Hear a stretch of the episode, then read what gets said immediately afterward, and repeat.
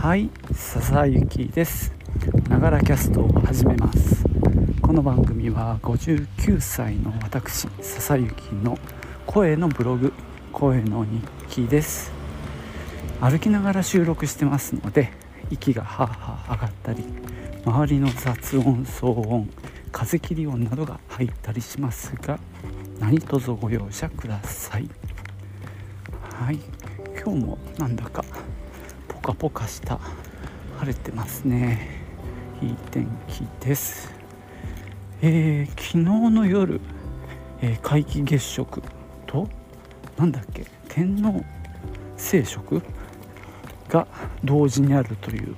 珍しい天体ショーがありましたが皆さんご覧になりましたか？もう僕は始まってから気がついて教えてもらってかみさんに。見に行ったんですが、まあ、ずっと見てるわけでもなく昨日の夜はちょうどその時間にズンバがあったんでね、えー、その前半と終わった後は後半のちょっと、えー、月が出てくるところを見たりしていましたがまあでもちょっとだけでもね見れたのは良かったかなと思ってます。えー、私事なんですけど実は昨日、えー、妻の友人から妻に連絡が来て、えー、30回目の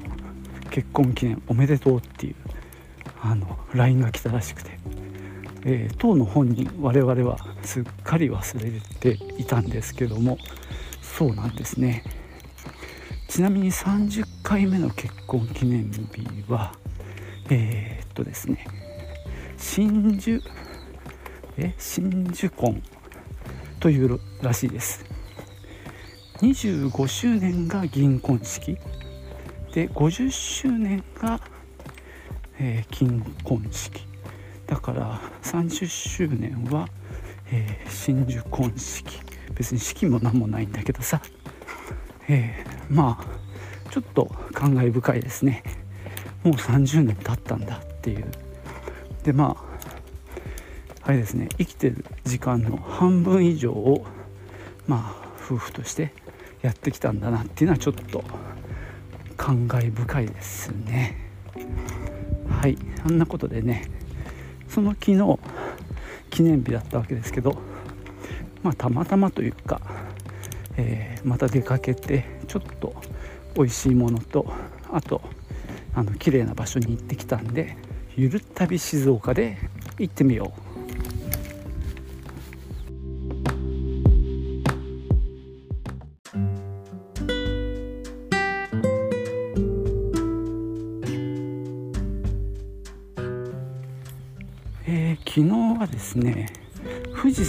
まあ、麓裾野市っていうところのえ蕎麦、屋さんに行ったんですね。えーとですね地名としては、えー、漢数字の10に里で木材の木十里木というところで、えー、裾野市ですねに入ったすぐのところにあるなんか別荘地があるらしいんですけどもね。そこの入り口にある蕎麦屋さんで深沢っていうところに行ってきました。大変ねあの雰囲気の良いところで何年か前にね一回そこに行ったことがあるんですけども昨日ねちょっとそっち方面に行こうということでお昼前から出かけてでいつもうちって行く場所は決めて出るんだけどいや行く場所もね決めながら行くことも多いんだけどお昼の場所もねいつもあの適当なんですよ。で大概丸亀製麺とかになっちゃうんだけどね。昨日はその蕎麦屋さんに行こうということになりました。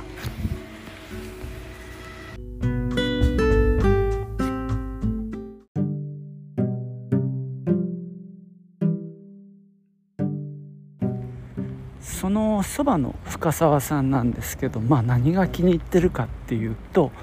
まあ、第一にお店の雰囲気なんですよね。まあ、割とこじんまりとした。で、まあ、古民家風と言っていいのかな。梁が見えるようなところで。であのー、まあ、壁なんかもあのなんだろう塗り壁ですよね。でテーブル4人掛けのテーブルが3つ。窓際にあってあと反対側にカウンター席が4席しかないのでまあ本当にこじんまりとしたお店なんですね。でまあ僕らはテーブル席に座らせてもらったんですけど、まあ、窓からもねあの、まあ、外は道路だったりするんですけどもあの別荘地の中の道路で、まあ、木もいっぱい生えてるのですごくこう自然の雰囲気を味わえるこの富士山麓ならではの。でもうね紅葉もしててあのおばさんに聞いたら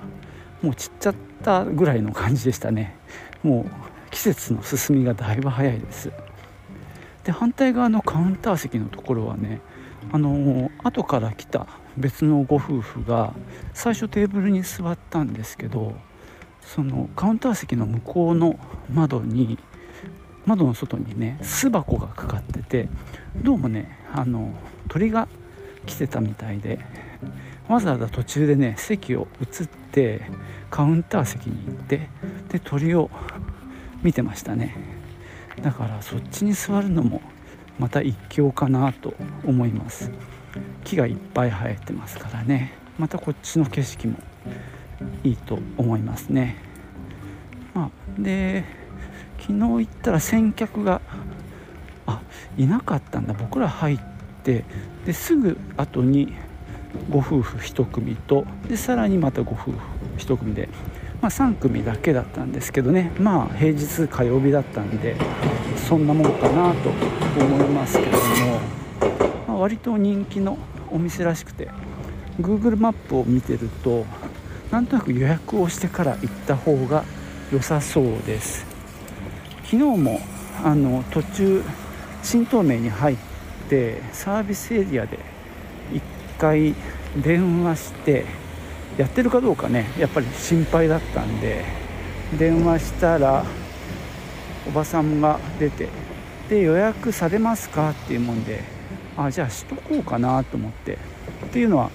なんかお昼何時までやってるか聞いたんですけどそば、まあ、がなくなったら終了というねシステムらしくてまあ下手すると言ったらないってこともまあ可能性としてはあるのでまあ予約させてもらって正解だったかなとは思います。なんか心配じゃんね。でちょっと焦ったりするのも嫌なのでまああの行かれる時は予約するといいと思います。またね概要欄に Google マップのリンクを貼っておきます。で肝心のそばですがそばについて語るほどあの詳しくはないんですが美味しいです。で天ぷらも美味しくいただきました。なんだろう。あの緑色の塩？なんつうんだろうねあれ。抹茶系の塩なのかな？ダメだ俺は本当に。で美味しくいただきましたよ。天せいろを頼みました。1600円でしたね税込みで。はい。まあゆっくりと食べてあののんびりあのさせてもらいました。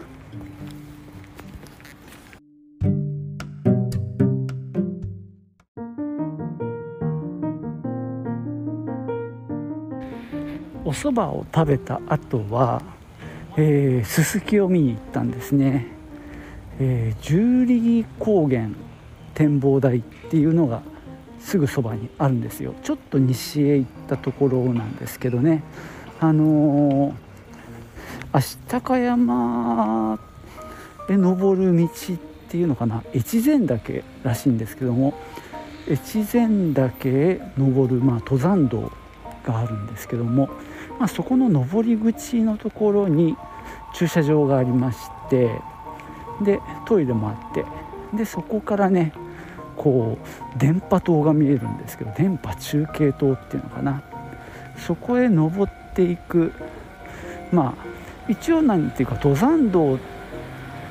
というよりはもうちょっとあの階段なんかもちゃんとある。ただねめちゃくちゃえぐれててあの階段って言っても木でさ横に木がこう丸太細めの丸太がこう何段かに積んであってで階段作ってあるんだけど土の部分がえぐれちゃってて何ていうかその木の横の棒がさなんかハードルみたいになっちゃってさ乗り越えていかなきゃいけないみたいな感じだったんで脇道がねすぐ横にあってそこは歩けたんでね。まあそこを歩いて登りました。登っていく途中もねずっとこうすすきが見えててでちょうどなんだろう西まあ太陽が徐々に西に傾いていく時間帯だったんですけどもいい感じに逆光だったんでまあかみさんもね一生懸命写真撮ってました。まあ僕も GoPro で撮影したりして。で登ったところに展望台がありましてここはすごい景色良かったですね。もうね真正面に富士山がドドーンと見えるはずだったんですがあのちょっと雲がねあのかかってて富士山は拝めませんでしたが富士山の下の方は見えますんでねこう下に広がるこうなんだろう森とか林みたいな感じ。でところどころ紅葉している。で、まあ、自分たちのいる場所はすすきで本当に綺麗に光ってるんですけど下の方にやっぱりすすきが光ってるエリアがなんかが見えたりしてね。なんだかとっても素晴らしいロケーションでしたね。これで富士山見えたら本当最高ですね。でまあすすき手前に見て向こうに富士山みたいなアングルもこう撮れるのでめちゃくちゃこう撮りやすいいい感じに撮れそうな場所でしたね。またね天気がいい時にね富士山が見える時に行ってみたいもんですね。まあ、違う季節もまたいいかもななんて思います。でこ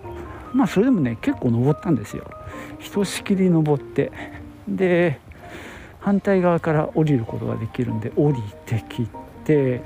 で、まあ、低い道路と同じ高さのとこにまだススキがいっぱい生えてるんだけどその辺りでねあの男の人がでかいカメラ持ってで女性を写真に撮ってましたね、まあ、カップルなのかもしくは、まあ、モデルさんなのか分かんないですけどね。なんかいろいろ写真撮ってて確かにいい写真撮れそうでした。で駐車場戻ってきてトイレに入ってでさあ行こうかなって思うタイミングでなんかね一団がやってきてどうもあの結婚式の前撮りかな。なんか、まあ、カップル、まあ、男性はちょっとタキシードっぽいというかちょっと決めた格好で女性はねドレスだったんだけどそういう純白とかじゃなくてもっとアーシーな感じのナチュラルカラーのドレスを着ていてであと3人ぐらいいたかな。男性のカメラマンと女性のレフ持ってる人ともう1人ぐらいあの助手がいたのかな。そんな人たちがその今我々がやってきたそのすすきの方に歩いてったんできっともうね日がだいぶ落ちてきたんで、まあ、日がなんだろうちょっとね赤くなってくるところでの赤いというか黄色い感じでちょっとドラマチックな写真を撮ってたん撮るんでしょうね。でもまあ本当すごい素敵な感じであの本当歩いてる時にねかぐや姫の「Today 今日」っていうねアルバムのジャケットがすすきの中を歩いているかぐや姫のメンバーの写真だったと思うんだけどそれを思い出しましたね。なんかすごい雰囲気のあるところでしたね。この十里木のすすきは。なんか有名みたいです。あの有名かどうか分かんないけど。あの会社の同僚に話したら自分が学生の頃遠足で行ったことがある。なんて言ってましたからね、まあ、そんなところにも行きました。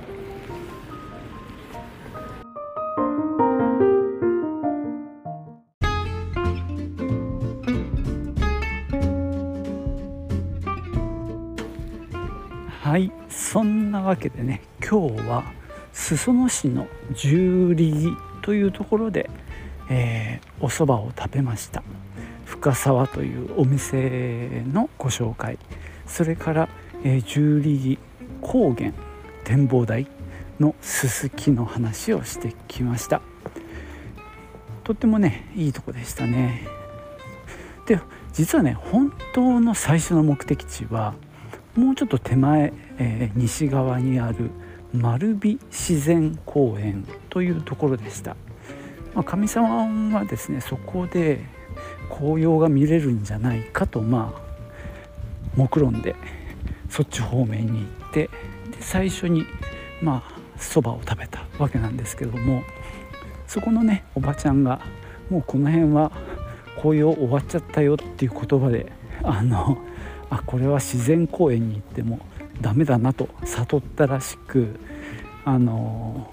急遽そのすすきに、まあ、方向転換したということだったようです。でもねあの帰りにその丸美自然公園もちょっと寄ってきました。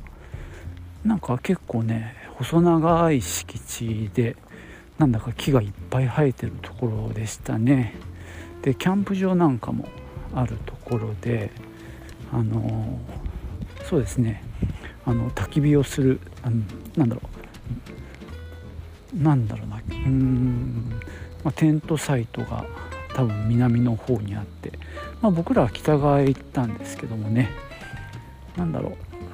多分中高生の野外活動なんかに使われていそうな感じの場所でしたね。ちょっとアスレチック的なところがあったり。うんそうですね。そんな感じの場所でした。なんか鳥もねいっぱいいて。でもうほとんど人がいなくて2人でこううろうろしていたらこう茂みの中でガサガサガサなんて音がして